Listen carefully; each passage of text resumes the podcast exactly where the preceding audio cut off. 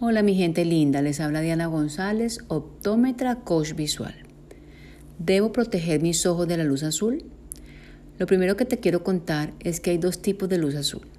Una de ellas es la luz azul turquesa y es beneficiosa para tener un sueño profundo y reparador. Y la otra que es la luz azul violeta, de la cual sí debemos protegernos, ya que este tipo de luz azul trae varias consecuencias para nuestra salud visual, entre ellas se oxidan las células de la retina, aparición de catarata en edades más tempranas.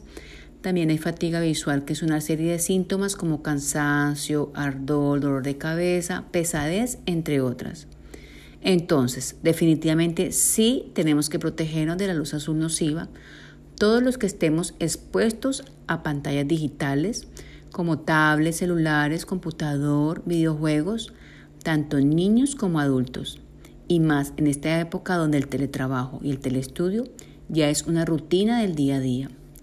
Nos protegemos usando lentes especiales que tienen protección contra la luz azul violeta. Mi recomendación es, así tengas o no defecto refractivo, lo ideal es usar lentes de protección contra la luz azul nociva tanto niños como adultos. Protege tus ojos y los de tu familia.